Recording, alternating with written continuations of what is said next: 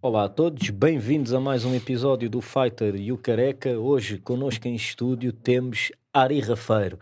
O Ari, uh, para já, uma cena que eu estava a pensar uh, quando, quando vinha a caminho daqui é o primeiro uh, brasileiro, o primeiro irmão assim do Brasil que nós temos aqui. Opa, e fogo, opa, ao fim é só de 30 e tal episódios é, que, é que isso aconteceu. Opa, benção. Apesar de eu ter uma ligação uh, forte com a comunidade brasileira, porque eu pratico jiu-jitsu e, uh -huh. e, portanto, uh, tenho uma grande ligação, é. yeah, tenho uma grande ligação à, à comunidade brasileira. Ari, és cantor, rapper, até orador do Lisboa Crioula tu foste, não é? Ou mediador de uma conversa e etc. E de coisas do género. Também és ativo politicamente, tentas ter voz, ser ativo. Um, como é que uh, começou uh, esta tua esta tua veia ativista, digamos, esta tua veia de não, não, não vamos entrar primeiro na parte criadora, mas a tua, a tua cena de querer ser ativo e mudar o mundo à tua volta? Cara, é uma pergunta que eu tenho me feito assim ultimamente de uma maneira mais intensiva, mas eu consegui pegar uns flagelos da, de quando era mais moleque. E meu pai, ele é músico, ele fez um, uma, um álbum que se chamava O Canto da Amazônia, porque a gente é, é de Manaus, nasci em Manaus. Ah, e aí, ah, o meu pai tinha já várias músicas que tinham uma, uma, uma intervenção social, tá ligado? Uhum. Ah, uma delas era Mama África. E eu lembro que as rimas, meu pai fez uma rima já, tipo rap mesmo. E eu lembro que a rima era muito sobre a, as dores da África, tá ligado? Qual era a rima já agora? Pô, eu lembro de Vinícius Soma, né? Era Liberdade, coração do beija-flor. Beijo o negro que enaltece a sua dor. No complexo do fico perplexo e sem nexo quando vejo como fica a cor das crianças, uh, exaltando os tratados que foram feitos sem aliança. Uh, uma paz que é fugaz, cheio de sangue que corre de herança. E eu não lembro o resto, é, mano. Mas, mas era uma parada, ah. era muito poético. Mas é, meu pai já fazia rimas tipo Sam da Kid, mano. Tipo, liberdade, coração do beija-flor, beijo, beijo, que eu pede minha dor, tá ligado? E mais assim. Mas, e mergulhando nessa fase aí, antes ainda, quando a gente veio pra cá, eu, o, os CDs que eu lembro que eu tinha em mão, é engraçado que eu até descobri uma fotografia há pouco tempo com isso aí. Era o CD de Gabriel Pensador, uh, o Pensador mesmo, o primeiro CD de 93 e o CD de Racionais MCs. Eu tenho tatuado no braço agora, até hoje. Até hoje ficou tatuado. Mas, mas, então. São as tuas referências. É, então, tipo, a, todos esses caras me davam uma parada de intervenção, tá ligado? Uma noção. Eu lembro de aprender o que era racismo assim, tá ligado? Que eu de uma família negra e, tipo, eu comentei isso no, na talk do Lisboa Crioula, que, tipo, eu não lembro de sentir, tipo não via piadas racistas, não via, era impossível, tá ligado? A ver isso. Não dava pra ter, tá ligado? Uhum. Aí, tipo. Uh, eu entendi o que era o racismo com a música do Gabriel, racismo é burrice. E por aí. Então, tipo, essa parada começou a alimentar a minha, a minha essência uh, de intervenção social, tá ligado? Aí na escola eu comecei a entender aqui já, comecei a entender que, pô, que havia muito racismo, muito xenofobismo camuflado, mas que a gente sofreu muito isso aqui. Ah, aí, tipo, eu comecei, não sei bem como, mas também através da igreja, a ter, tipo, a ter noção que era necessário amar o próximo, tá ligado? Uhum. Tipo, pra me, pra me sentir bem, primeiramente, e isso desenvolveu uma, uma tendência que fosse de ajuda e de de apoio aos outros, uh, apesar de eu ser um dos necessitados da ajuda, eu já me vi assim. Então, com, eu com 16 anos, uh, mentira, com 17 anos, eu fui, eu fui fazer voluntariado numa instituição de solidariedade social que era o ACJ, que era com crianças de jovens e jovens de, de bairros de, de Lisboa geral, tipo assim, Lisboa geral, Boa Vista, Sapateiras, Santo Antônio de Cavaleiros, a Marianas, a Cruz Vermelha, Serra das Minas. Lisboa e arredores. Tudo assim, tipo assim, as periferias de Lisboa. Uhum. Aí, Val da Moreira.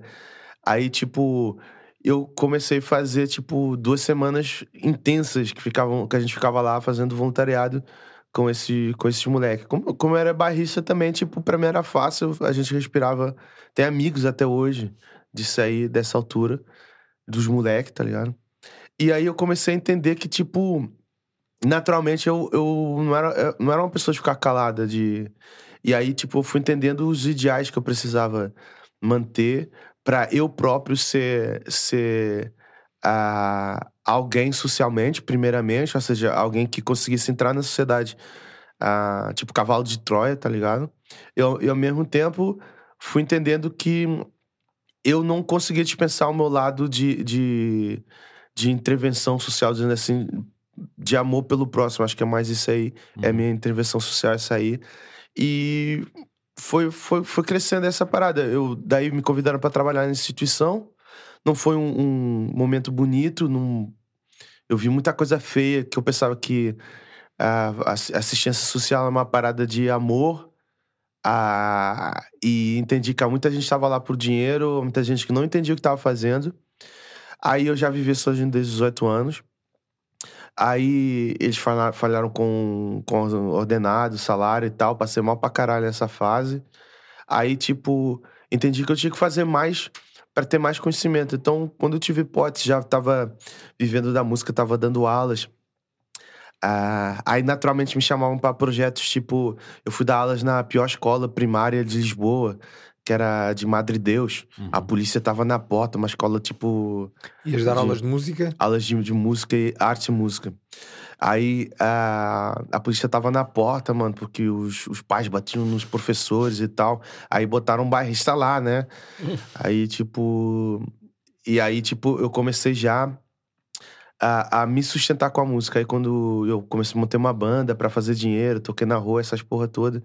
Aí, tipo, eu vi assim, pô, mano, vou arriscar mesmo, se dane, e vou fazer um curso de, de serviço social para entender mais de como é a área social, tá ligado? Então, no segundo ano, me convidaram para fazer parte do o, uma instituição Santo Antônio de Cavaleiros, que é o, é um saque com o qual eu tenho muito orgulho de ter pertencido. Uhum.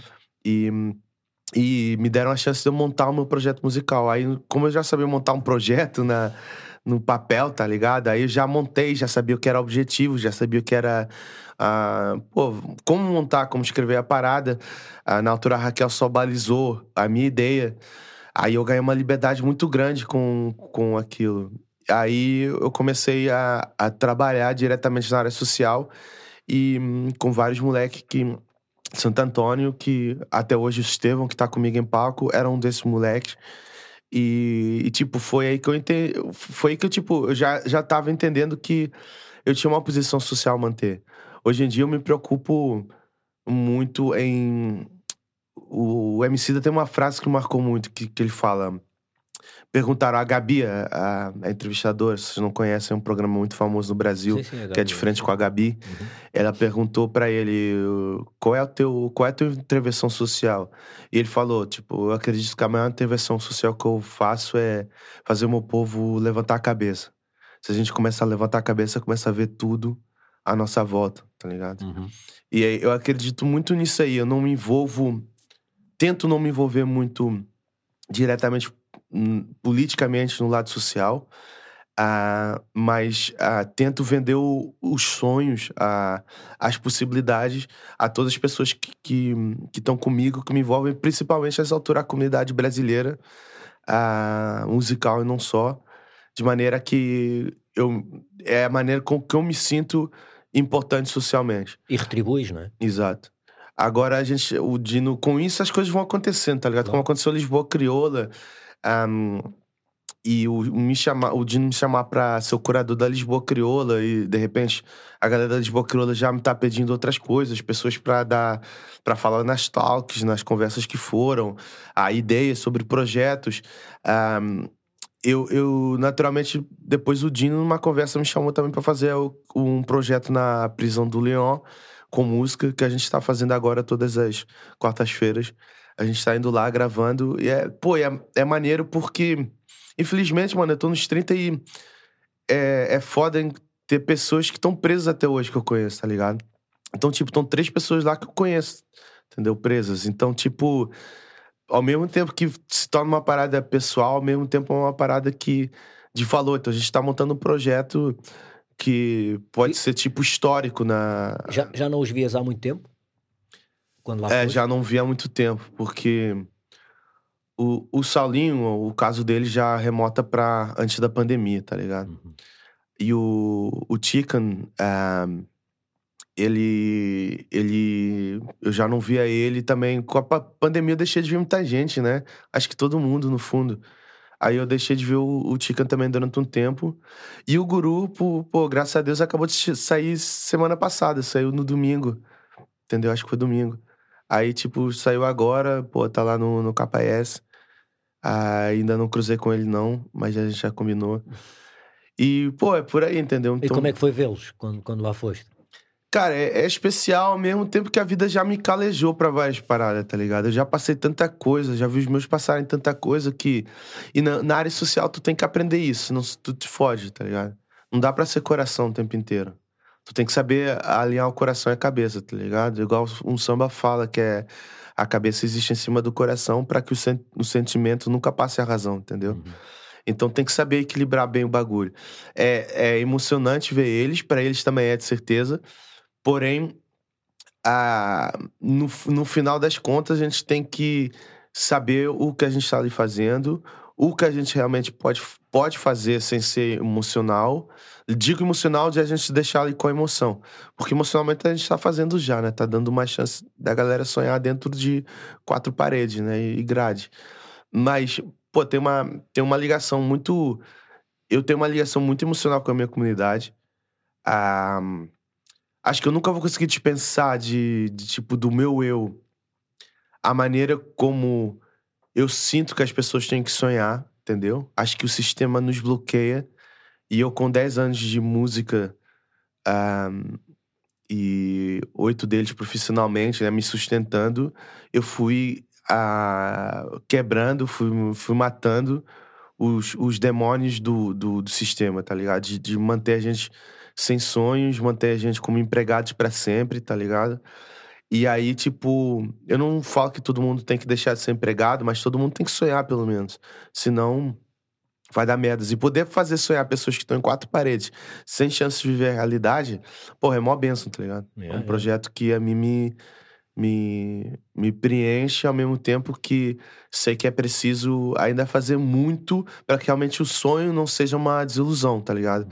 Porque eh, a gente estava falando isso no outro dia, a gente não pode desiludir eles, entendeu? Porque eles já estão muito quebrantados, dá mais uma desilusão, né? Mais foda é, entendeu? Yeah. Olha, e a infância em Manaus? Foi lá que passaste a tua infância? Uhum entre Manaus e o Rio. É, jogar muito à bola, imagino, não é? Muito, eu sou fanático. Que idade, é, que idade é que tu tiveste lá em Manaus, no Brasil? Então, eu, eu fiquei até os até os oito. Uhum. Eu vim para cá procurar a nacionalidade, mas daí a minha a minha como é que fala a parada de, de nascença? Não é cédula, a, aqui aqui. A cédula, não, o registro. O registro tipo de nascença não tava não tava bom. Uhum. Aí a gente votou e eu fiquei no Rio depois voltei. Ah, pô, mano, é muito bom porque eu tava até conversando com o Dino, não sei se vocês viram a alta definição dele. A gente vivia numa pobreza que o que o Dino tá falando, a gente, eu até tava falando isso na prisão no, lá com o Saulinho, que é tipo, o que o Dino tava falando é uma realidade que é muito obtusa pra o que é Portugal, tá ligado? Hoje em dia, principalmente. Mas para nós, brasileiros pobres, é uma parada, infelizmente, super normal, tá ligado? A parada de o saneamento, as, as ratazanas e tal, tá ligado? E eu lembro da minha mãe me contar, porque eu não lembro dessas paradas direito, me contar que eu, tipo, brincava com, com os ratos que estavam passando, tá ligado? E dava nomes pros ratos e tal. Então, tipo, esse é o lado que, no fundo, as pessoas ficam mais comovidas. Porém, o outro lado, mano, foi muito bom. É muito bom ter a família por perto que se ama e que se cuida, tá ligado? Eu a, a, a realidade brasileira, a maneira como a gente se envolve, como se comunica, como a, se entusiasma, como um, churra, um churrasco vira um momento de, de espiritualidade, tá ligado? É uma, é uma parada que, pô, é lindo, é maravilhoso de viver e que fez eu ser quem sou hoje em dia, tá ligado? Eu vim para aqui, obrigado. Não foi uma escolha minha, tá ligado? A minha imigração foi forçada, né? Me forçaram a vir para cá procurar a melhor chance de vida. Mas quando eu voltei agora no Brasil, ah, graças a Deus esse ano, com o poder da música, né? Eu tenho conseguido estar uh, tá entre Portugal e Brasil, tá ligado? Passei quatro vezes no Brasil já esse ano. Um, tipo assim, uh, faz com que quando eu voltei eu senti assim, nunca tinha ido na idade adulta. Quando eu fui na idade adulta eu fiquei, caraca, mano. Agora eu, eu, eu me entendo mais como eu sou como pessoa, tá ligado? Isso vem da infância. A infância é onde você vai. Tava me perguntando outro dia, ah, preferia ter nascido aqui, viver para o Brasil e tá lá no Brasil? Isso não, cara. Porque a infância é onde a gente constrói uh, não só a nossa, os nossos traços de personalidade, mas como a gente alimenta a nossa ancestralidade. Entendeu? É ali que aquilo que nos corre no sangue é posto para fora e plantado para que dê outros frutos. Uhum. A maneira como a gente vive. Eu sempre me achei, tipo, eu sempre tive muita dificuldade em lidar com o português na parada de fé, de esperança, tá ligado? Tipo, me dá maior confusão, tipo, vamos montar o um projeto tal. É, mas aquilo, esse pá, ai, aquilo, muito fado, tá ligado? Muita, sempre a dúvida. Aí eu fui entendendo por quê, né? Tipo, a maneira como o, a, saiu, Portugal saiu muito pouco tempo da ditadura e a maneira como a ditadura censurava tudo, tá ligado? Mas a maneira mesmo de ser dos portugueses faz com que eu não tinha essa ligação. Daí quando eu volto no Brasil eu fico, ah, aqui eu entendo, tá ligado? Tipo, primeira. Quando eu passei na, na imigração, eu tava já com o cabelo pintado e a mina olhou pra foto e disse assim. Pô, você devia ter tirado a foto com o cabelo pintado. Eu tava muito mais bonitinho, tá ligado? Logo aí, a energia que foi, foi tipo, pô, tô em casa, tá ligado? É aquelas paradas que, naturalmente, um, uma polícia da imigração, um policial da imigração falaria, mas que aqui nunca aconteceria, tá ligado? Em Portugal era difícil isso acontecer. Ah, é, dava para ti, dava-te com o carimbo é, e adeus. Nem tudo é bonito lá, né? Mas a. Mano, a principalmente interação. é muito mais. A vida é um minuto, tá ligado? A vida é hoje, entendeu? Por isso é que a pobreza lá não é, é, é alegria. Por isso é que a pobreza virou samba. Por isso é que virou funk, tá ligado? Tu, eu, quando, quando eu fui pra um bairro social aqui, eu, tipo, era tudo duro, era tudo sinistro, tá ligado? Os próprios caverdianos que estavam cá, e que depois eu fui descobrir que Cabo Verde é um povo muito idêntico ao Brasil, os caverdianos de Cabo Verde, aqui eles estavam reprimidos. Eles não podiam ser felizes, tá ligado? Quando eu fui a primeira vez no Aleixo, no Porto, foi das paradas mais sinistras que eu vi de um bairro social, tá ligado?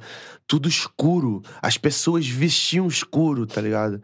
a, a, os prédios, tudo uma, uma aura, tipo, muito negativa, tá ligado? E é isso aqui que eu vi, que eu vi a grande diferença entre o Brasil, a, a pobreza do Brasil e a pobreza daqui, entendeu? Aí, quando eu chego no Brasil, eu consigo me identificar muito mais e entendo por que, que eu sou muito mais positivo, porque que pra minha vida é hoje. Passaste lá a infância. É, exatamente, entendeu? E, e com que idade é que vieste para Portugal, portanto? Os 12 anos. 12 os, anos. É. E estás com quantos anos? Dos 30. 30? Aham. Uhum. Pô, já estás cá há boi anos. Aham. Uhum. Ok. Também já te devem ter feito bem da vez esta questão, não é? Mas, uhum. mas tu já te sentes tipo uma beca português no sentido, quer dizer, cidadão do mundo, não é? Cara, Mais eu, do que português, cidadão do mundo. Eu já é? respondi essa pergunta várias vezes de maneiras diferentes. Hoje em dia eu me entendo muito mais. Eu sou um brasileiro na Europa e quando sou na Europa, a, a mentalidade, a, a, alguns, alguns parâmetros da minha personalidade uh, são de um povo europeu português, entendeu? Mas eu não me sinto português, entendeu? Okay. Isso foi muito importante para me entender. Porque a gente vive. Eu sou arrasado de várias maneiras, né? Tipo, tem família angolana com portuguesa, com brasileira. Um, ah, crescer aqui na adolescência um, fez com que eu tivesse, tipo, sempre cruzando dois mundos. E quando se cruza dois mundos, tem um perigo que é não saber quem não somos, tá ligado? E daí aquela parada que tá falando no off de uh, ter tentado fazer música em português durante muito tempo. eu fui obrigado na escola a falar português, tá ligado? Não podia falar com gerúndios, não podia escrever de certa maneira a minha geração não tinha muitos brasileiros, então a gente tinha que comunicar diretamente com português e tal. Então, para nos entender, tinha que ser assim. E o meu pai era separado da minha mãe, vivia dois mundos, que era sempre que eu tava com meu pai, meu pai já, já se ligava à comunidade brasileira, eu passava o dia inteiro falando com sotaque, tá ligado? Brasileiro. Quando eu via pra minha mãe, eu já falava português, então eu passava a minha vida inteira isso aqui, tá ligado? Aí eu fui conhecendo outras pessoas que tinham essa capacidade, tá ligado? Que conseguiam falar português de Portugal e eram brasileiras. Eu fui me sentindo menos sozinho, entendendo? Porém, eu com o tempo fui entendendo que essas pessoas tinham tanta dificuldade de saber quem elas eram como, como eu, entendeu? Então, mesmo nessa caminhada que eu tenho feito esse ano de voltar para o Rio de Janeiro e fazer música lá, eu fui entendendo que uh, a galera olhava para mim como o. Uh, ah, você já é português, tá ligado? Mas aí, com o tempo, eu ia, eu ia tipo, no prazo de duas semanas, já tava, já tava tão dentro da sociedade brasileira, digamos assim, que. Desculpa, já, já, já passava a ser local. Então, na segunda ida no Brasil, eu fiquei já. Na terceira ida, aliás, eu já fiquei um mês. Aí, mano, já ninguém me fazia perguntas de, pô, que sotaque é esse? Ah, tá ligado? Porque eu já tava. Entendeu? Aí que eu notei, pô, não, então imagina, se eu tô aqui um mês, se eu ficasse aqui um ano, morrer, tá ligado?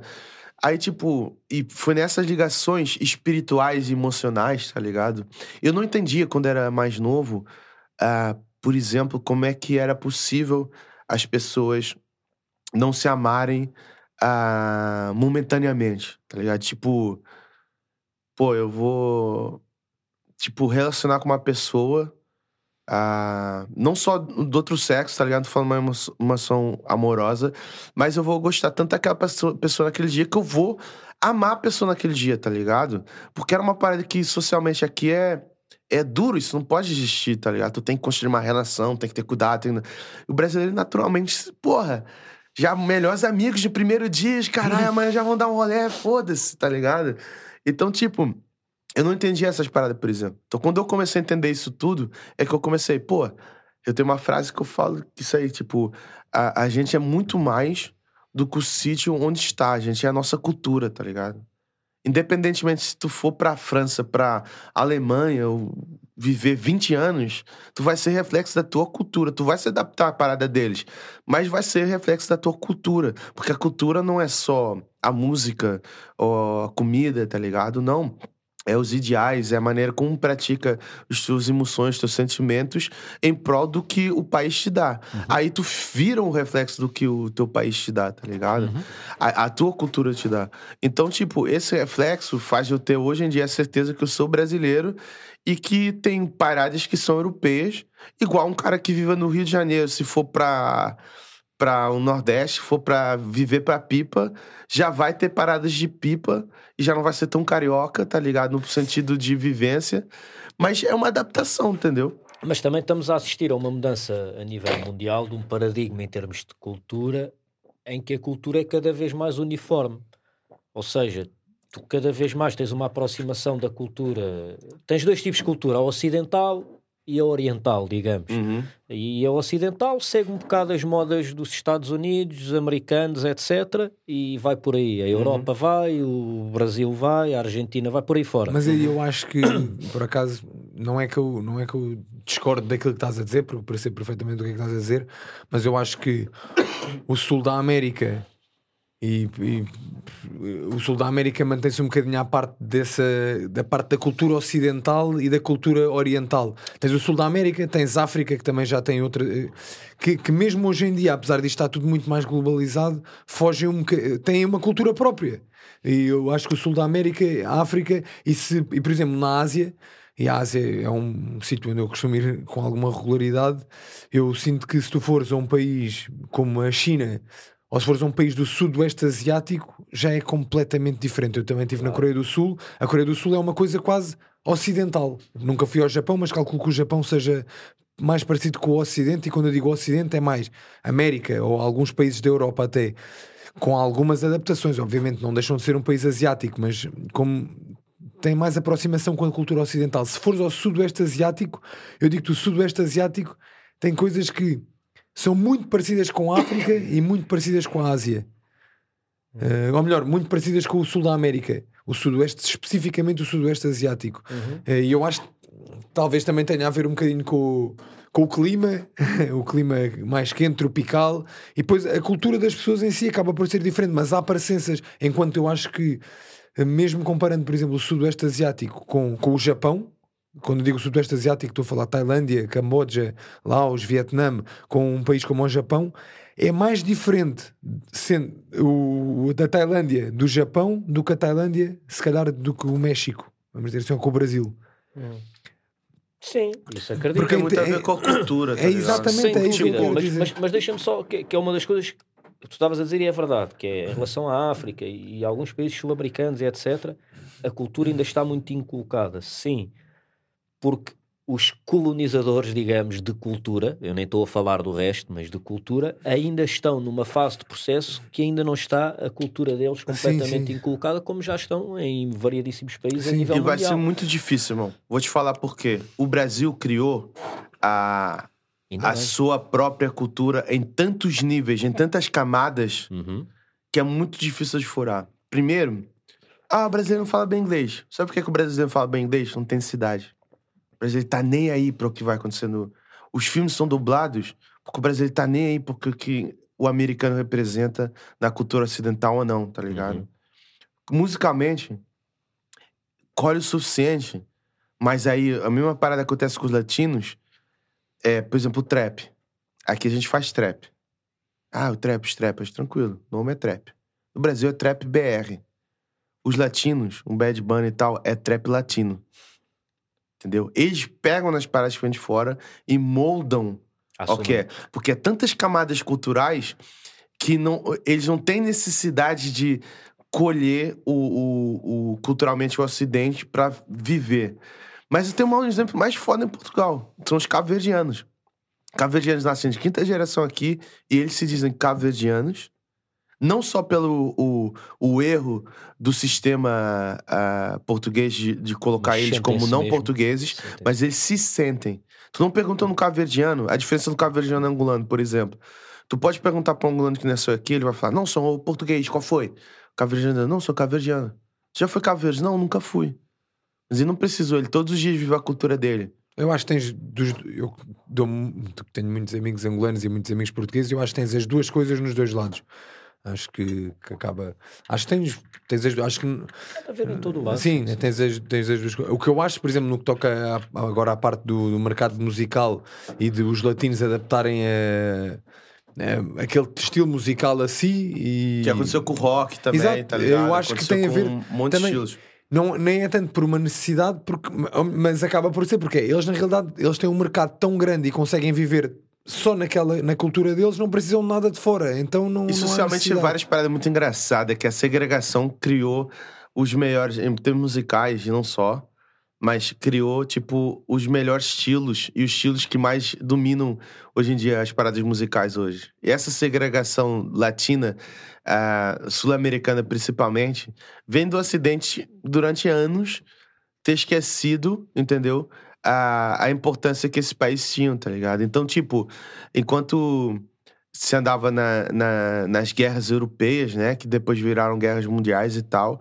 Esses países estavam construindo, ah, entre eles, formas de auto se sustentarem, ao mesmo tempo que criavam co- novas devoções da cultura entre eles, porque não havia uma comunicação que existe hoje em dia com a internet, não havia uma coisa que a guerra trouxe muito, por exemplo, nos Vietnãs, nas Tailândias e tal, que era tipo a cultura americana viajar para esses países, tá ligado? Não havia essa parada, então tipo a, a- não havia uma inserção de uma cultura nem americana, ou ou seja, ocidental em Sim, geral, dentro desses povos. E aí foi um pouco como aconteceu nas favelas, fazendo um micro paradigma disso aí, como se fosse o Rio de Janeiro. Uma coisa que aconteceu nas para a parada das favelas. Foi tipo, ah, vamos deixar eles aí, foda-se, se alinha aí, criem barracas. E aí, pronto, eles, o que é importante é que eles no final do dia venham trabalhar pra gente dentro das nossas casas, limpem nosso chão, sejam guari, essas paradas. Então, nem aí o que, que eles fazem lá dentro. De repente, fecharam, passaram anos, olharam pro lado e ficaram, caraca, mano. Tá Os caras têm sistema de financeiro, tem um dono da favela que, por mais que seja traficante, mantém o estado de justiça social lá dentro, tá ligado? Próprios negócios, a, a própria cultura musical, o samba, tá ligado? Desde o samba pra frente. Criou-se uma sociedade E diferente. é uma sociedade dentro. E foi a mesma coisa que essa. Esse. é, botar na periferia os povos sul-americanos e, e, e, e o do, do centro também, né? Porque o México também teve ali uma fase complicada. Ah, botou com que a cultura se alimentasse e eles vivessem daquilo ali. A África já começou a virar uma bagunça por causa das constantes guerras que havia Guerras. e ao constante domínio europeu que nunca ficou esclarecido, né? Entendeu? Tipo, estamos falando de, de países que deixaram de ser ah, frutos de serem colônias há, pô, sei lá, há 40 anos atrás, tá ligado? Então, tipo, todas esses, essas paradas sociais fazem com que seja muito difícil manter uma cultura em camadas, entendeu? Enquanto, pô, o Brasil já é livre há 500 anos, querendo ou não, mesmo com a parte da escravatura e tudo, com a, com a importância africana na cultura brasileira, fundida com a indígena, começou a criar a cultura brasileira, entendeu? É 500 anos sem haver invasões, sem haver guerras por dinheiro dos holandeses invadir ou dos portugueses, entendeu? Aos franceses. Então, tipo, é, deu isso como fala o resto das colônias que foram que Espanha foi largando lá também na, na América do Sul, tá ligado? Então, tipo, isso aí cria naturalmente que a cultura seja muito mais ah, forte nesses países, que é, por exemplo, em África. Mesmo assim, é super maneiro ver como povos como o Cabo Verde mantêm a cultura. O Ghana, a Nigéria que tá ganhando a- a- o mundo com a, com a música nesse momento, tá ligado? Ah, com a parada do Afro Swing, do Afrobeat, entendeu? A Nigéria em 2040 vai ser o país mais populoso do mundo. É sinistro. Estás a ver? É Sinistro. muito giro, vai ultrapassar é. a China. Sinistro. E é demonstrativo do poder que os países africanos poderão ter no numa futura eh, Pô, a África é organização uma, mundial. a África é uma tristeza de, de, de confusão política, tá ligado? É. Tem África é- recursos, mano. Sabes qual- É, é, e aí, tipo, aí é que tá, mano. A influência do Ocidente nessas paradas é sinistra e, ao mesmo tempo, é, é destrutivo, porque é, é não é só o seu berço da humanidade, é culturalmente é muito forte. Querer apagar essa história do que a África foi é muito complicado, mano. Muito complicado. Vamos agora voltar aqui ah, a ti, Ari, né? Uhum. Um, projetos para o futuro, o que é que tens aí? Álbuns, não tens? Além disso que estás a trabalhar com, com o Dino na, na, na prisão. Uhum. Ah, também já ouvi dizer que vais ter aí um, um concerto, não é? É que o Dino, e é, o Dino, atenção, o Dino Berlock e o Felipe, que é professor lá há oito anos na prisão. Importante Ok. dizer. O Berloco DJ, né? Aham. Espetáculo. E mais? Mais álbuns? Estás com alguma. Então, eu lancei duas músicas do álbum. Uhum. Ah, eu fui, fui o primeiro brasileiro a assinar pela Sony Portugal, primeiro brasileiro a assinar por uma major portuguesa. Aí, aquele lance que a gente tava falando, como as comunidades vão crescendo ou não. E, e então, a gente tá na segunda. na no segundo single, porém, ah, na, agora na segunda-feira, eu vou gravar ah, vários vídeos. Vou deixar surpresa, mas pra completar o álbum. O álbum se chama Contos de Amor de um Bom Malandro. E é, é basicamente um álbum de uma narrativa em storytelling, que é desde o, desde o primeiro, são três contos, como se fosse uma peça de teatro e um livro. E o primeiro conto é a altura em que a gente, pô, tem 18 anos, primeira vez que a gata vai na tua casa, vê ela se despindo, fica, caraca, ela se desce, pô, ela toma banho e tal, pô, é assim que ela cheira bem e tal, essas coisas, tá ligado? Então, um pequeno amor, essa é primeira fase do primeiro amor, tá ligado? De verdade, aquele amor de, de viver com a pessoa alguns momentos que não viveria quando era adolescente. Aí, tipo, vem a desilusão amorosa, tem a fase solteiro. E depois vem a fase, a terceira fase, o terceiro conto, que é sobre supostamente ter encontrado o amor da, da tua vida, tá ligado? E acho que todo mundo viveu isso aí.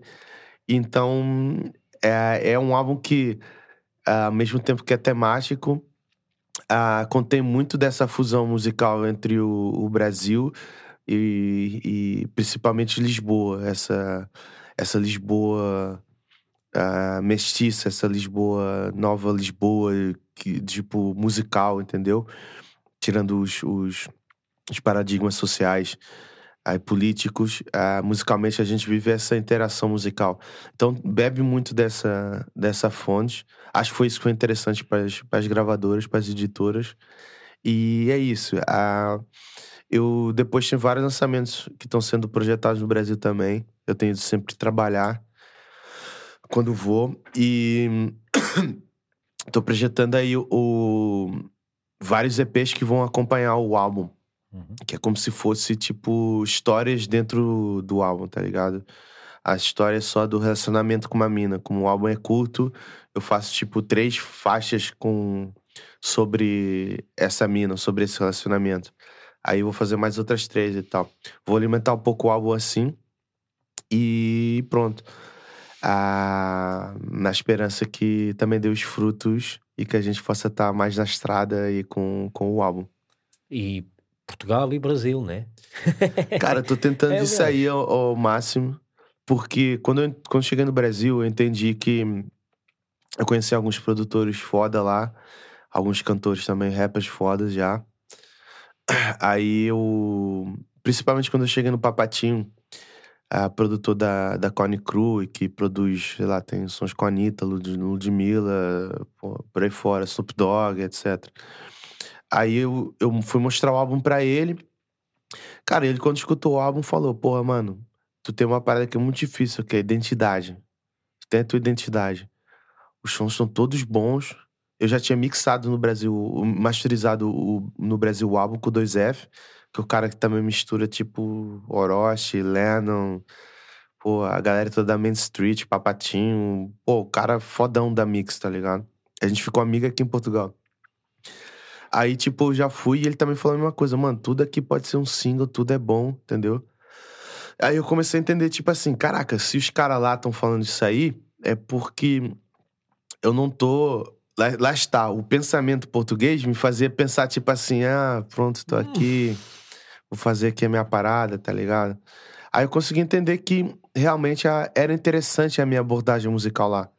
E aí comecei a estar com outros produtores, com outros artistas. E a galera foi escutando e ficou entusiasmada comigo, tá ligado? Então eu comecei a entender que eu podia ter um, uma fala, um lugar de fala no Brasil também, entendeu? Ou seja, sentes que o tempo que passaste cá uh, te tornou, te, te deu uma identidade diferente uh -huh. de todas as identidades que há lá, não é? Uh -huh. Principalmente uma das paradas que eu reparei, reparei foi que a, o estilo de rima, a maneira de fazer punchlines e tal, era já muito portuguesa, tá ligado? Por escutar muito rap português durante uma fase da minha vida, porque eu não escutei ser tanto, tá ligado? Eu escuto as novidades e tal, mas eu desde, desde novo escuto 70% rap brasileiro e 30% o resto, tá ligado? Uhum. Seja português ou americano e tal. Mas aí eu entendi que tinha uma influência grande na, na maneira de construir e musicalmente é a mesma coisa. Aí eu entendi que realmente quando eu cheguei lá, a diferença vinha dessa fusão das paradas, entendeu? E aí, a, já não sei quem tava falando comigo, que era a mesma parada que os buraca, tá ligado? Os buraca, tipo. Uh, apesar deles terem tido uma fase mais negra ali com Angola, porque os cara, os fundamentalistas do do Kuduro. do Kuduro falavam que eles não eram Kuduro e tal, mas eles eram o Kuduro daqui, já no jeito deles, por causa disso aí, do que eles respiraram aqui em Lisboa, tá ligado? O Dina, a mesma coisa, ele já é uma influência direta do que os produtores que até eh, são portugueses, dois deles, né, o Pedro da Lina e o, e o, e o Branco, a fizeram com a música africana, ou seja, ele já é um reflexo do que é também a, a, essa mistura em Lisboa, entendeu?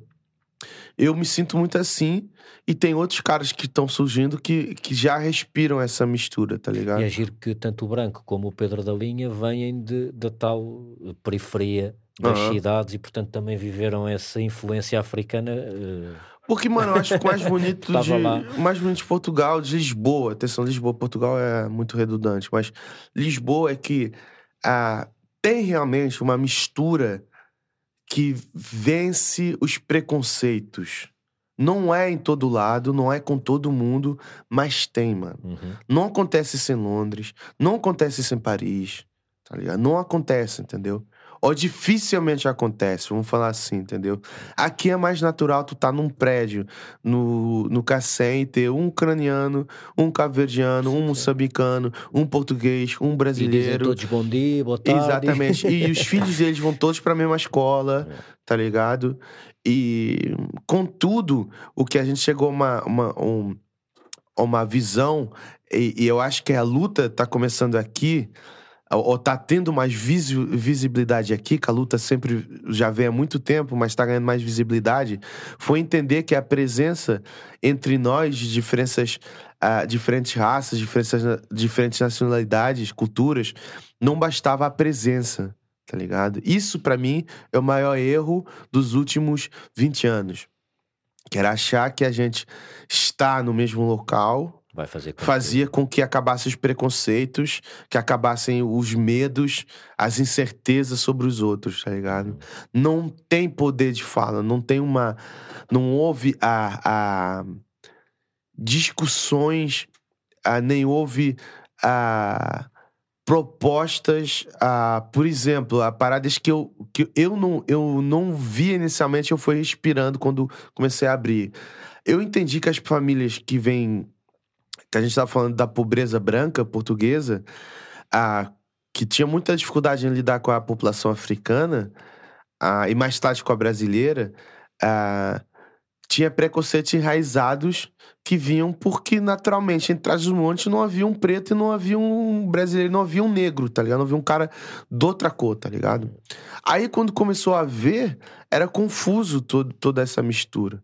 Principalmente em povos que, que, naturalmente, tipo, na história tá provado que os povos mercantis, né, tipo Lisboa, dos portos, Lisboa, Rio de Janeiro, São Paulo, Santos, Porto, a Goa, a, naturalmente esses povos já se misturavam, né, já tipo, porque eram pessoas de tanto lado que Não havia hipótese. havia o marinheiro ia.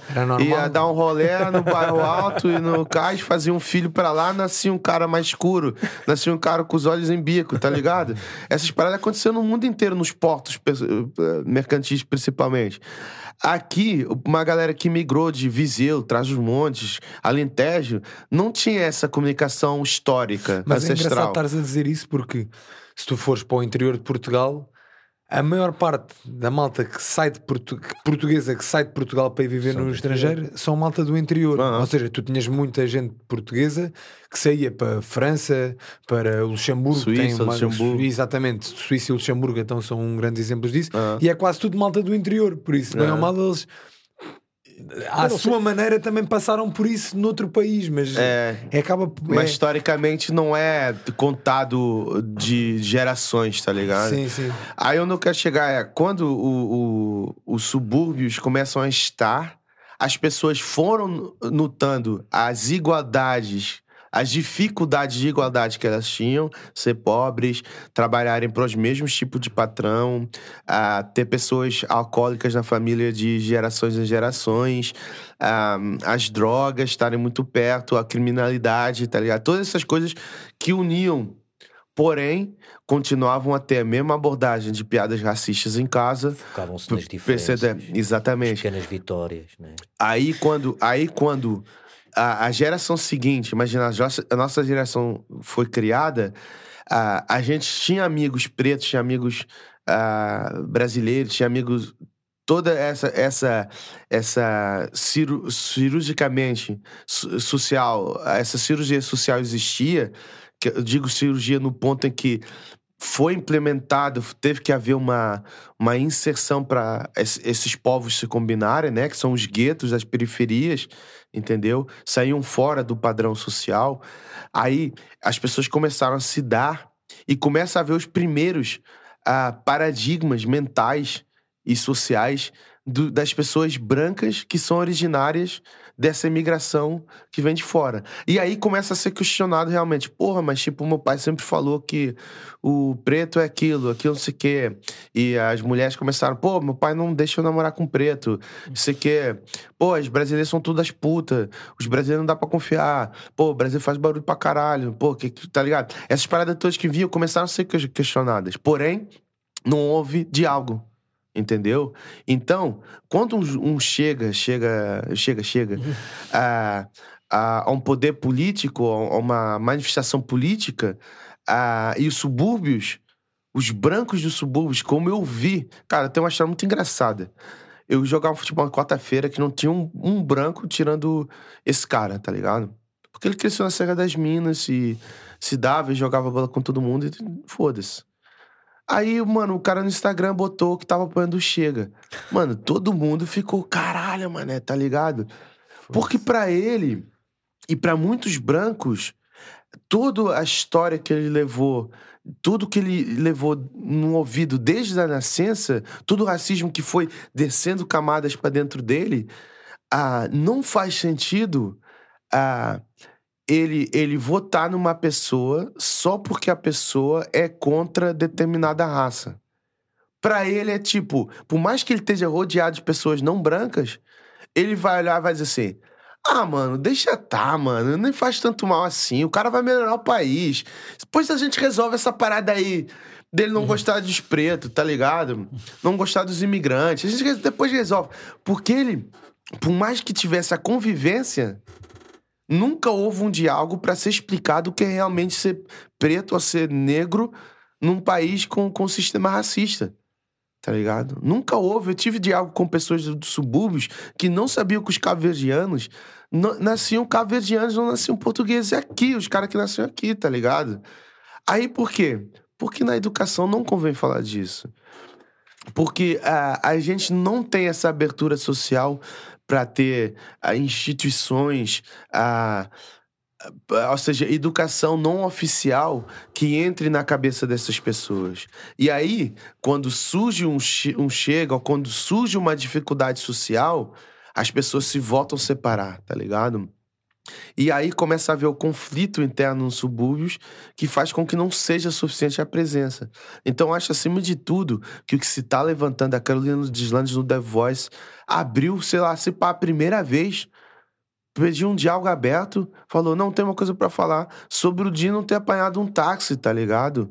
E aí, todos, ah, lá vem o Dino e o caralho, porra, sempre é na merda, preto do caralho, porra, pô, não é assim tomar pra tu não, tu é rico, tá aí com essas porra, tá ligado? Porque o Dino é a única manifestação so eh, social, socioeconômica, artística, nesse ponto que mistura tudo, tá ligado? Porque se mistura, querendo ele ou não, de um negro bem sucedido que tá na frente do, de um programa e que tem uma voz social.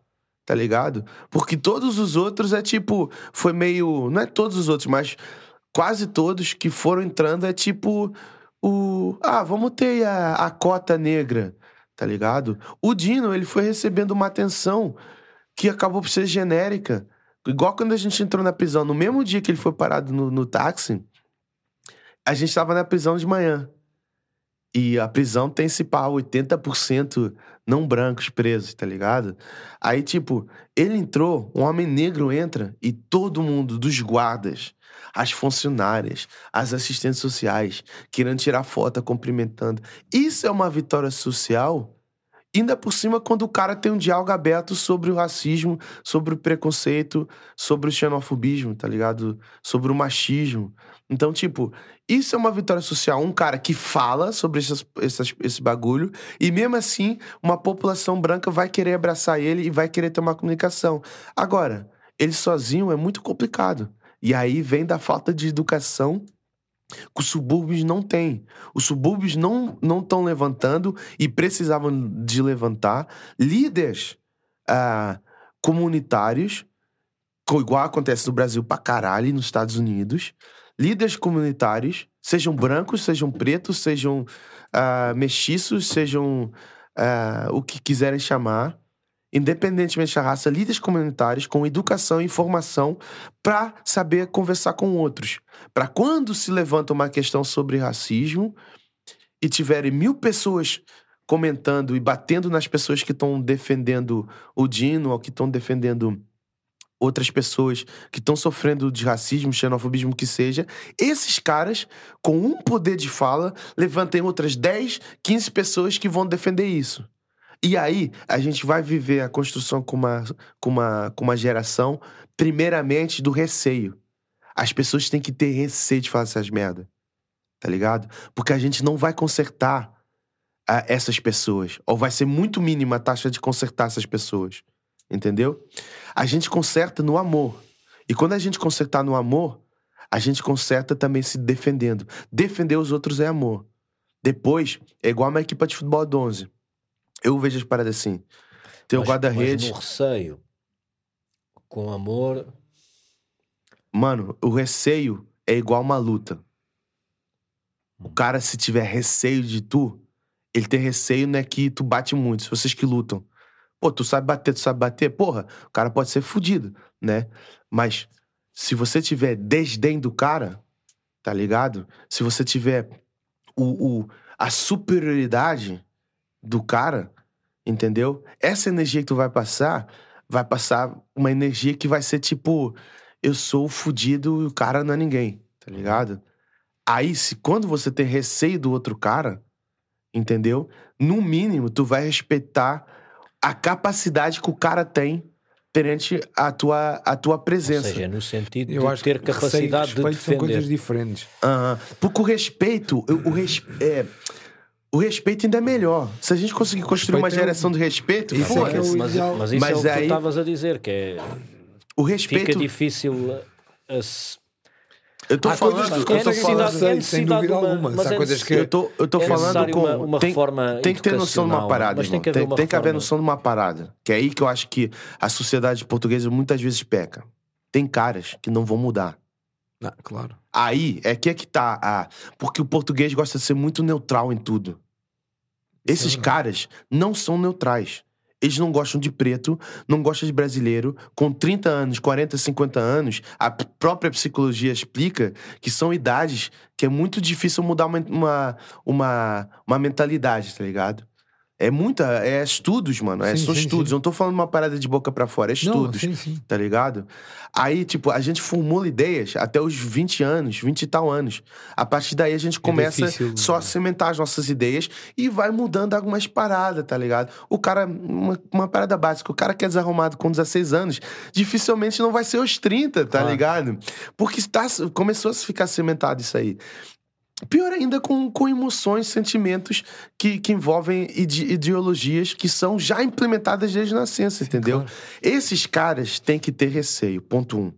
A meu ver. Eles têm Ou- que ter receio. Ou posso só fazer uma proposta? Ah, Uma dose significativa de cogumelos alucinógenos. ah também, se pá, Vais mudar. se pá, vai mudar. Vai mudar o treino. Joe Rogan no podcast. Joe Rogan no podcast. Não, vai-lhes mudar a. a- a- ou Não, poderá muda mudar a muita coisa, perspectiva, muda. mas, mas pronto. Mas esse, esse primeiro ponto, os caras que não dá pra mudar, entre aspas, tem que ter receio. Sim, falar Eu percebo, é verdade. De, de exprimir. Receio no de- sentido de se eu, se eu se eu falar isto, vai acontecer consequências. alguma coisa. Exatamente. Mas olha, vou-te Não dizer no sentido vão-lhe bater, mas no sentido Não, não, tem que ter eu- consequências, seja disciplinares. Mas tem, tem razão nisto. porque racismo é crime. Mas tem a ver. Não é, mas, Deveria, deveria ter, então. mas tu tens razão nisso que estás a dizer. E isso tem um bocado a ver com a cultura portuguesa. E atenção, que eu acredito, e tu has de dizer que é uma pergunta que eu também quero fazer: que é que coisas benéficas é que achas que a cultura portuguesa te trouxe a ti enquanto pessoa? Mas, mas já lá vamos. Eu acho que uma coisa que está muito errado na cultura portuguesa é isto que ele diz: é nós queremos ser neutros. E há aquele ditado que é: em tempos de guerra, tu não queres pôr, contar tudo à guerra e tu queres ficar a ver o Exatamente. que estás a favorecer o gajo que está a portar-se mal. Exatamente. E atenção, que eu ligado? já senti isto na vida e senti isto na vida com uma carrada de coisas que é a malta que está a fazer porcaria e que está-se a portar mal, por os outros todos estarem a ver, mas não quererem. Ah, não, não, isto não tem nada a ver comigo, isto é o gajo. Estão a favorecer o gajo que está-se a portar mal. Exatamente. E depois quem não tem culpa nenhuma é que está a levar nos E por isso é que ganham tudo. pessoas como o Bolsonaro e por isso ganham pessoas como o Trump. É, exatamente, é porque, Tá é porque a malta É diz, o Pilatos, lavar isso- a mão. É isso, é a coisa do. E, e os portugueses são um é, é pá, está tudo à porrada, mas eu não me quero pôr muito nisto, deixa lá estar, eu não meto nisto. E tu, indiretamente, acabas por favorecer a malta que está-se a portar mal e não os gajos que estão a lutar pelo. Eu acho que nunca pode ser errado tu lutares pelo, pelos teus direitos. Nunca é errado. E atenção, que eu vi isto, por exemplo, quando foi a coisa do Black Lives Matter, quando morreu o. o- exatamente, nos Estados Unidos, cá em Portugal, mal está a dizer: Ah, ah, estes agora andam aqui a manifestar-se e não sei o quê, ah, Black Lives Matter e o caraças, como se isto aqui fosse os Estados Unidos. Eu disse: Espera aí, tu nunca podes criticar ninguém que seja por estar a lutar por mais direitos. Tu podes criticar alguém que te quer tirar direitos. Que é, ok, este gajo está a lutar para me retirar direitos. Agora, para teres mais direitos, mano, toda a gente tem que lutar para ter mais direitos. Até eu que sou branco e vivo em Portugal, acho que há coisas que eu devia ter direito de fazer que não tenho. A questão está. Tu nunca deves criticar ninguém por, por querer um pouco ma- melhorar a sua qualidade de vida. Isso aí é logo errado. E tu queres estar neutro, ah, muitas vezes, neste tipo de, de situações, estás a favorecer os gajos que já que estão a retirar direitos aos outros. Eu- e isso acaba E- por ser mau. E Acaba- acabando só não, que é a, minha, a minha teoria, só pra não ficar no ar e parecer que eu só tô contra aquilo ali, entendeu? Tem caras que não vai mudar. Esse cara tem que ter receio. Porque, como tu falou, ele tem que ter receio de ser punido. Nem que seja isso. Se racismo é um crime, um crime, se xenofobismo é um crime, ele tem que ter receio de ser punido. Aí, o sistema social português, né, de justiça tem que agir quando são esses casos, tem que disciplinar esses caras. Mas a gente sabe que a justiça é bamba. Então tem que ter receio que outras pessoas se levantem no meio de uma esplanada e o cara maltratar o, o, o empregado. Tô falando um cara, um caso real que aconteceu lá em Santos. O cara chamou de preto, não sei o que, nanã. Ele tem que ter receio que 10 pessoas se vão levantar e falar: pô, sai do restaurante, tu não vai fazer assim com o cara, não. Entendeu? Esse receio, no fundo social, é que vai transformar, esses caras vão se reduzir, entendeu? O poder dele. Por que que acontece? Isso é, vamos botar no micro, no micro, no micro que a gente vê as coisas grandes. Nesse restaurante, se ninguém se levantar e tiver mais dois caras com a mesma ideia, com vontade de chamar preto de merda o empregado, ou, achar que, ou, ou simplesmente achar que o empregado é menos, esse cara, quando se levanta, ele alimenta esses caras. Esses caras vão no outro pico qualquer e vão fazer pá a mesma coisa e reagir da mesma maneira. E vão passar isso pros filhos. E vão passar isso pros amigos. Numa conversa trivial. Foda-se, fui lá no restaurante, o cara, pô, aqueles pretos, mano, acabou, nem português fala como deve ser e tal. Falei dez vezes pra ele que era mal passado. Pô, preto do caralho, tá ligado? Aí um grupo de amigos, e a gente já tá aqui uns cinco, e aquele cara tava no, no meio do muro, que tipo fica, pô, mas eu não sei bem que eu, se eu defendo, se eu não defendo, vai ficar, é, cara, tem razão. Se pá, os caras são mesmo burros, tem uns caras que são burros, tá ligado? Até o ponto, como eu assisti, de ter um molequinho na, com quatro anos, olhando pra TV e vendo o. Na altura era o Macucu. O, pô, acho que não era o Macucu, era o. Esqueci o nome o avançado do Porto. Marega. O Marega. O Marega. E o moleque falou assim: o cara falhou o chute e o cara falou: pô, é mesmo preto. Entendeu? E depois a gente não entende como aquilo chega ali. Como é possível? Os meus amigos, que são, tá ligado? Aí o cara ficou olhando pra mim, tipo assim, o pai ficou tipo, caralho, como é que é possível, tá ligado? Com medo que ele próprio, tipo, porra, eu não ensino isso no meu filho. Tá ligado? Não, chegou a ele porque a escola chegou. Como é que chegou na escola? Porque se pai, vamos fazer uma analogia aqui mínima, tipo filme. O pai do moleque que ensinou o. Ou, ou seja, começando de início, o, o cara que tava lá na- no restaurante falou preto de merda e ninguém o censurou. Foi o cara que chegou em casa, contou a história toda divertido. Aquele preto bom, isso aqui. O filho escutou, foi pra escola do moleque, falou que os pretos eram todos burros e o moleque gosta de jogar futebol. Então, tipo, se o preto falha um, um- um lance na escola dele, é o preto, o preto burro. E aí o moleque que não tem nada a ver, que tá tendo uma educação Ouve. até saudável, escuta e vai reproduzir. Mas por que, que ele vai reproduzir? Porque não houve ensinamento nesse moleque desde o início dele, dele entender que não, se, não pode ouvir ninguém falando preto merda. Esse moleque tinha que ter sido ensinado, como é ensinado a não mentir, como é ensinado a não, a não roubar, a não injuriar outra pessoa. A quando esse molequinho falasse preto merda, falasse, ô, tá maluco, tá falando isso como? Entendeu? E aqui vem a primeira parte que eu tava falando. A gente tem que informar essa, essas pessoas para depois elas ficarem formadas, para desde o início elas baterem de frente contra, essa, contra essas paradas. Igual ver duas pessoas se beijando na rua e não botar aquilo tipo demônico, demoníaco. E votar, não, as pessoas se amam, tranquilo, tem outras paradas, tá ligado? Então, tipo, essa educação tem que ser, voltando ao que eu tava falando. Primeiro ponto, esses caras têm que ter receio. Os filhos desse cara têm que ter receio desde o início para não se manifestar. Segundo ponto, tem que haver sensibilidade para entender as pessoas que estão no meio do muro e que naturalmente a sua cor de pele, a sua condição social vai fazer com que elas se descaiam para o lado negativo. Uhum. Por falta de informação, por falta de diálogo. Aí as pessoas têm que ter sensibilidade e ter um diálogo aberto com a pessoa. Porra, eu conheço o João não sei quanto tempo, caralho. Ele tá falando dessas porras. João, chega aqui, vamos bater um papo. Aí explicar, pô, isso fica mal, tal. Tu já viu que isso aqui acontece, tal, tal, tal, tá ligado? Uhum. Aí a gente chuta. Esse cara tem sempre a probabilidade de não aceitar. Aí eu costumo falar uma parada, irmão, que é a gente se vê na hora da guerra, irmão. Tá ligado? O cara que não tá aceitando a visão que o preto não é burro, que o Brasil dele, papapá, a visão, a visão preconceituosa, porra, a gente dá o papo até dar. Chega uma altura que a gente tem que ter noção que na hora da guerra a gente se vê. Só vê uma guerra, tu vai ter que defender de algum lado, e tá tu ligado? Vês isso muitas vezes até também, não só com, com a parte racial, com a parte da homossexualidade e até tudo, da violência tudo, sobre as mulheres e tudo. Uh, se calhar é, é normal uh, tu estares no normal e, eu, e atenção, que a falar com algumas. Eu, eu andei de comboio grande parte da minha vida, durante anos e anos, passava a vida a andar de comboio e nunca assisti. E acho que mesmo enquanto adolescente, se assistisse, ia-me pôr. Ainda hoje, enquanto adulto, há pouco tempo tive que me pôr numa situação destas com pessoas que eu não conhecia de lado nenhum. Parei o carro para, para falar que é veres um gajo adulto no comboio a ir eh, meter-se com uma miúda de 14 anos ou tentar uh, tocar na miúda e isso tudo, e a malta toda a ver aquilo e ninguém, e ninguém diz nada. nada. Exatamente. Foda-se. Isso Exatamente. é completamente. Uma parada que no Brasil, por exemplo, a gente não vê acontecendo, mano. Se isso acontecer, tá ligado? As pessoas intervêm na hora. Claro. Entendeu? É isso que eu tô falando.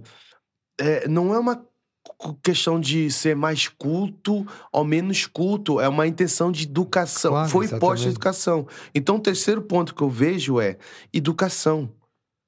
A gente só vence isso aí se na escola se houver programas, ah, sejam do, do, do, da, do Ministério da Educação ou não, diretamente, que trabalhem essas questões. Lisboa, multiculturas. O que é que tá errado? Isso aqui, isso aqui, isso aqui, isso aqui. Pô, explicar, os, os, os portugueses descenderam dos mouros, tal, tal, tal. É, cara, a gente é mistura também, é, pô, maneiro, tal, isso que. Enquadrar socialmente. para que depois, quando se levanta pessoas que são, são, são mais por natureza, eles não ganhem espaço. É igual a parada do Bolsonaro. Quando me falam assim, ah, mano, deixa ele lá. Ele fala essas groselhas aí. Numa... É como escutar o avô falando umas groselhas na mesa de jantar. Maneiro. E, primeiro ponto, teu avô fala porque tu não tá numa família, tipo, negra. Senão ninguém falar uma parada do, de uma piada racista, tá ligado? Primeiro ponto. Logo aí já tá tudo errado. Depois, segundo ponto é: esse cara, igual tá acontecendo agora, a história já explicou isso antes com outros ditadores, com outras imposições ideológicas.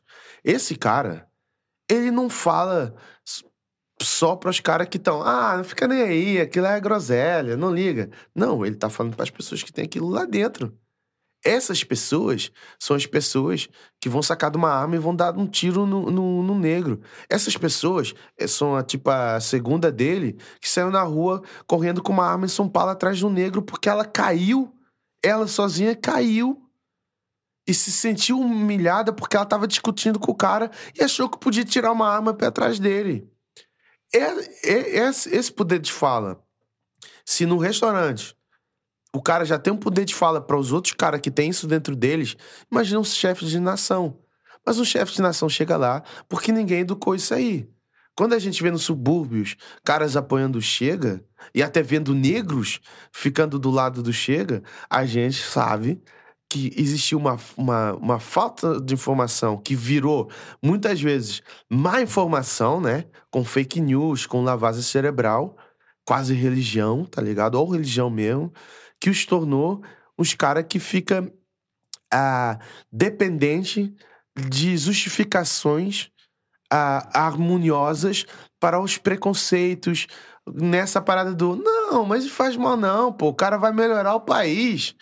Se foda, se foda porque o cara não, não tem empatia de olhar e falar assim, peraí, porra, cara, ele tá falando que todos os imigrantes iam voltar pro, pro país deles. Meus amigos são cabo-verdianos, são portugueses não.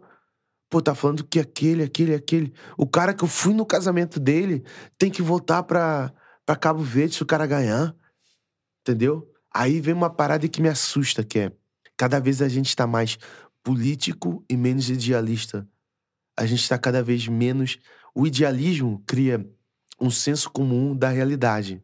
A gente se torna idealista porque tem uma convivência de perto com pessoas que respiram os mesmos ideais e que a gente, principalmente em adulto, e que a gente faz com que os ideais se levantem e criem um bem-estar social numa mini sociedade. Mas tu achas que as pessoas estão mais políticas? Estão mais políticas no sentido do político. A, o, a política na democracia sempre foi o equilíbrio maneiro entre a mentira e a verdade. Tipo assim, a, as promessas eleitorais são feitas de um monte de groselha que nunca são cumpridas. As pessoas antes reclamavam, porque ideologicamente as pessoas olhavam para a política e falavam assim: Pô, o cara aqui da. A gente vê isso principalmente mais em Sul Alentejo. O cara prometeu que ia fazer aqui um campo de futebol, não fez. O cara prometeu que ia fazer aqui para nós melhorar o nosso mercado. Coisas que a, a população sente diretamente tá ligado? E as pessoas, pau, batiam. Chegou uma fase que se o cara não fez o campo de futebol, se o cara não fez a feira, as pessoas já estão tipo, ah, política. É normal, já. Ah, tá ligado? É normal. E eu, quando falo da política, é, é isso aí. As pessoas começaram a aceitar muito mais. Eles não cumpriram o que tem para cumprir. Eles não serem ideológicos. Os programas do PS e do PSD serem idênticos, mudando mais paradas. Tá ligado? Já não é sobre esquerda, é sobre direita é tipo clubismo. Não, porque a minha avó era PS, então. Daí eu achar. Eu sou. Daí eu, ter, eu sou. Eu estar-te a fazer essa então, pergunta. isso é a lavagem isso, que a política fez no mundo porque inteiro. Isso para mim é uma sociedade. Eu preciso no banheiro, mano. Então, o Ari vai aqui interromper, vai aqui só à casa de banho no instante.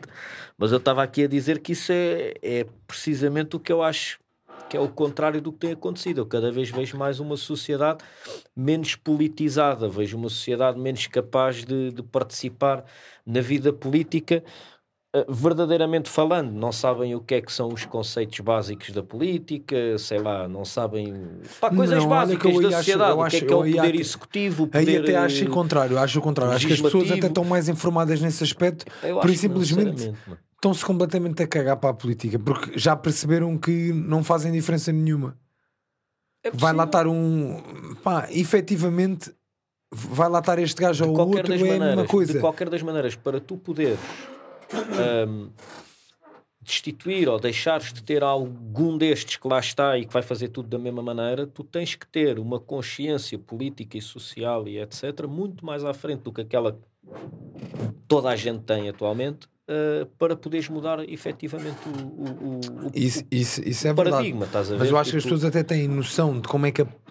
Eu acho que que pelas pessoas terem até mais noção de como é que a política funciona uh, e, o, e o sistema político estar é tão descredibilizado neste momento pela sociedade em geral, porque vimos é, é o que ele está a dizer. Eles mentem e a gente sabe lá se aquilo que ele está a dizer vai ser mesmo feito ou não vai ser feito.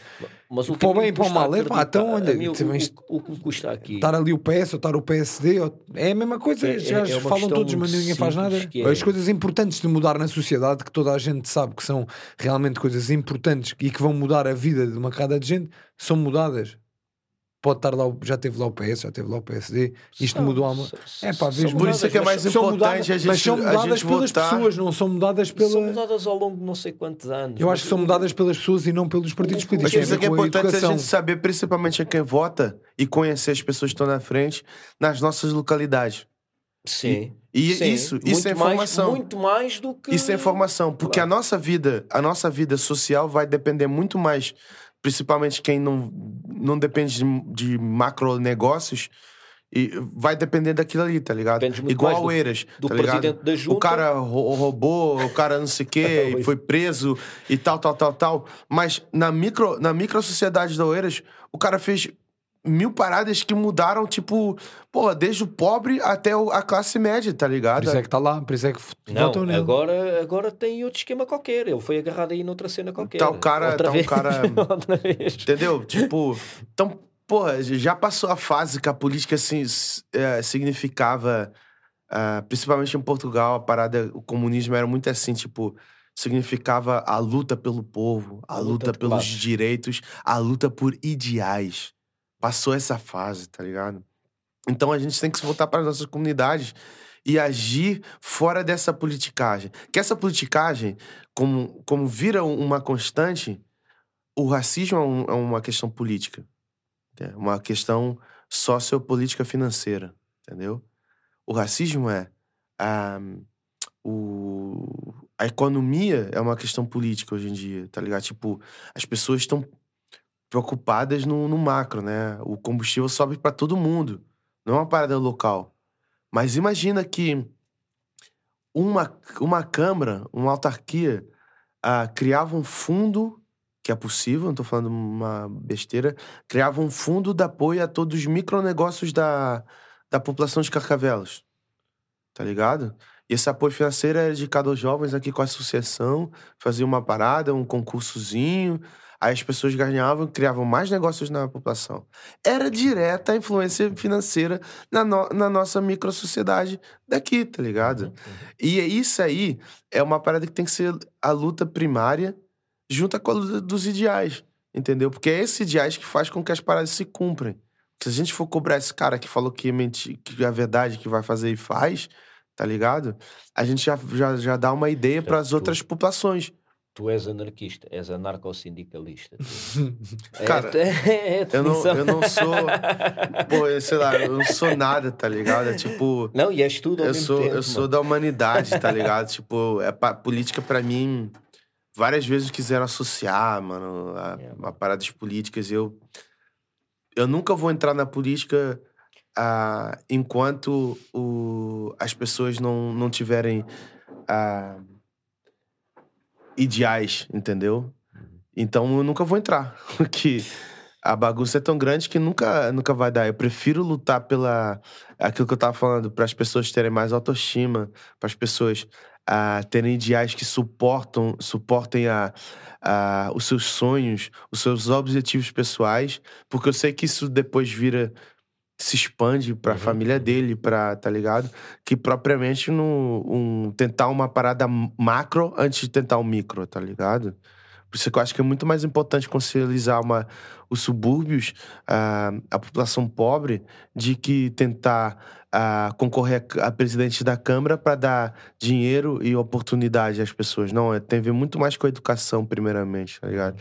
Se o cara receber 2 mil euros de apoio social para construir um bar, mas não tiver educação econômica, o cara vai estourar o dinheiro todo. Tá ligado? Tipo, a família, pô, ganhou 2 mil euros. Eu vi isso, mano. Eu vi isso com uma herança há pouco tempo. Ah, mentira, uma coisa até mais grave. O, uma família que eu conheço perdeu a casa no incêndio, num, num bairro social.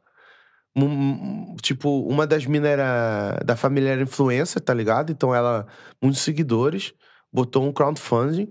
Quando levantou o crowdfunding, uma das pessoas mais.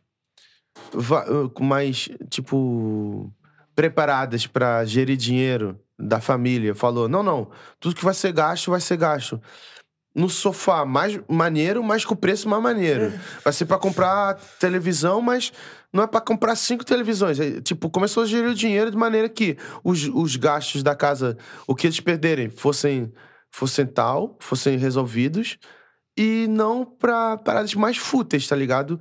Não é que sejam fúteis pra quem quer uma camisa da Nike, mas é, tipo, pras necessidades que estavam sendo instauradas no momento. Aí, pô, alguém da família falou: Não, pô, eu quero o dinheiro na mão porque eu vou fazer compras da minha roupa e foda-se, tá ligado? É tipo, pô, mas tem gente dando roupa. Por que tu vai comprar roupa? Não, porque não vão dar com a roupa de outras pessoas. Entendeu? Tipo, essa falta de educação ah, financeira, de, de gestão de necessidades, é uma parada que prejudica as pessoas. Imagina se a gente forma numa associação 10 moleques que vão, vão criar seus próprios negócios. E imagina que a Câmara dá apoio para esses 10 moleques que já estão com uma noção financeira. A gente já molda o bairro de maneira que haja um sucesso maior. Uhum. Em vez de a gente ficar aplaudindo só os caras que migraram, os caras que fizeram dinheiro com a droga e montaram um café, que montaram um. Porra, tá ligado? Mas esses são os casos de sucesso, você ser jogador de futebol, você ser. Músico músico, tá ligado? Tipo, e a gente não tá falando de cores ou de raças, tá falando de uma. Aquilo que a gente tá falando, de uma sociedade portuguesa, seja no norte, seja no sul, que não tem capacidade para evoluir. Por isso é que as favelas fizeram a diferença. As favelas se autossustentaram, autocriaram negócios, igual a mentalidade hustle dos bairros dos Estados Unidos. A maneira de como vamos subir na vida, tá ligado? Como a gente vai conseguir, com esse dinheiro, fazer mais dinheiro, tá ligado? Não é só ganhamos dinheiro, vamos gastar. Como a gente apoia a, sociedade? Como os italianos até hoje se, se autossustentam? Como os judeus se autossustentam até hoje? É porque eles criaram micro micronegócios, microestruturas financeiras, que os filhos já estão pensando, não que vão ser empregados domésticas ou trabalhar nas obras, os filhos já estão vendo os pais lutando por um negócio e pensam assim, pô, também posso construir um negócio. Claro. Os pais já estão ensinando que com mil euros dá para fazer tal, tá ligado? Entendeu? Então, tipo, essas, essas gestões é educacional, entendeu? E aí a gente faz diferença nas pequenas coisas. Antes de fazer no Vamos tirar a galera das barracas e das casas. Porra, como é que eles não melhoraram de vida? Tá ligado? A gente deu casas. Pô, e achar que isso é normal, tá ligado? Ah, não, deu casas. Ah, maneiro. Oportunidade de trabalho, cadê? Tá ligado? Gestão financeira, cadê? Noção de, de. Até gestão de natalidade. Tá ligado? Estamos falando de paradas que há 20 anos atrás ninguém estava dando educação, preservativos, tá ligado? A educação, de facto, é fundamental. É mesmo, mesmo, mesmo fundamental. Mas também, até cada vez mais, isso, as coisas estão a mudar. Mudam é, é tipo, demoram bem de anos Demora a mudar, não é? As cenas demoram mesmo muito tempo e nós, pá, pronto. Uh, temos uma urgência maior em querer que elas mudem um bocadinho mais depressa, né? Porque as vivemos. Ari, nós perguntamos a todos os nossos convidados, fazemos uma pergunta que é: qual é o teu maior medo? Meu maior medo é algum dia não ser feliz. Ok. Então não, já és. Já. já. Me sinto, tipo, a, a felicidade é a, é a dose matinal de vitaminas para os medos, inseguranças, dores, traumas, entendeu? E a felicidade, principalmente na idade adulta, vem de como tu construiu, tu tá construindo o teu presente para que o teu futuro seja uma continuidade de, do teu presente, tá ligado? Uhum. E que esse presente seja feliz. Então, é a felicidade que ajuda, a, que cria a, a estrutura a, de uma vida saudável, entendeu? Porque a gente, quando olha para a vida, tipo assim, a, a felicidade, quando é real, é constante, cria sentimentos com uma gratidão. A gente agradece pelas pequenas coisas, a gente olha para um passado e vê a gratidão de ter passado coisas ruins, ruins na vida, tá ligado? A gente agradece o, as incertezas, entendeu? A gente agradece o carro que a gente tem, a gente agradece a família que tem. E isso é um exercício que vira quase diário, tá ligado? Então, quando a gente consegue ter esse equilíbrio a, que é fruto da, da felicidade, tá ligado? Porque a tristeza nos leva a ter todos os pensamentos negativos, nos leva a ter até dores no corpo, até doenças, entendeu? Então, tipo, essa, não é uma escolha de hoje eu vou ser feliz, hoje eu vou ser triste, não, é uma parada que tu constrói, tá ligado? Eu, no meu caso, a mensagem que eu deixo é que a, a gente precisa viver aquilo para aquilo que a gente nasceu. E a, ninguém nasce sem sonhos, mano. Tá ligado? Todo mundo tem um sonho. Nem que seja o sonho de ser feliz. mas tem um sonho. Como eu construo um sonho, tá ligado? Então, quando a gente vive do sonho, a gente naturalmente vende sonhos a outras pessoas que estão à nossa volta. Ou seja, vende a oportunidade das pessoas serem felizes. E a gente não se alimenta de sonhos. Então a gente fica viciado em sonhos. E esses sonhos vão trazendo, quando não é por arrogância, quando não são. Quando são sonhos de. em busca de da gente ser melhor e dar o melhor para os outros, a gente vira uma constante procura de sonhos que vira uma constante recriação de felicidade. Quando a gente consegue objetivos, sonhos, a gente fica feliz. Uhum. E aí vira uma parada que é má maneira ainda, que é a gente começa a olhar para os outros, porque a gente não tá assim, né? Não tá com a cabeça baixa, cara tapada, resmungando e olhando para nós, começa a olhar para os outros, porque a gente já tem o peso levantar a cabeça e começa a ver os outros vencendo os sonhos e os objetivos e começa a ser feliz pelos sonhos dos outros. Uhum. Então, quando eu não sou feliz com o meu, eu sou feliz com o dele. E o sonho dele me alimenta o meu. Então a gente vive uma procura constante de felicidade sem precisar de levantar, lavar a cara. De, Hoje tem que ser feliz, tá ligado? A parada vira uma constante. Felicidade não é. ah, eu não acredito que a felicidade seja ah, uma droga, uma injeção que a gente só vive de vez em quando. Eu acredito que a gente, nas dores, se for feliz, consegue entender, enten- a curto, no curto espaço-tempo, ou no longo, ou no médio, mas entender que, Que é pô, processo. a gente continua aqui. A gente, nem que o fundo da retrospectiva seja, a gente tá vivo. Amanhã eu tenho uma chance de novo. Isso é uma parada que tu pratica quando tu vive uma constante busca pelo, pela melhoria da tua vida, pela melhoria da, das tuas camadas emocionais. E aí é que vem a necessidade de a gente sonhar e abraçar os sonhos dos outros e correr atrás e, e ter realmente uma procura constante da felicidade. Por isso é que eu falo que o meu medo é chegar um dia que eu olhe e fale, tipo assim, Não sentes nada disso. caralho, o que, é que aconteceu pra eu não estar feliz com a vida, tá ligado? Não querer viver, entendeu? E Isso é uma dica, né? O meu maior medo é não querer viver. Uhum. Ari, muito obrigado por É teres nóis. vindo, mano. Muito Foi um obrigado. prazer É enorme, nóis. mano. E olha, fica já o convite. Nós dizemos isto a toda a gente.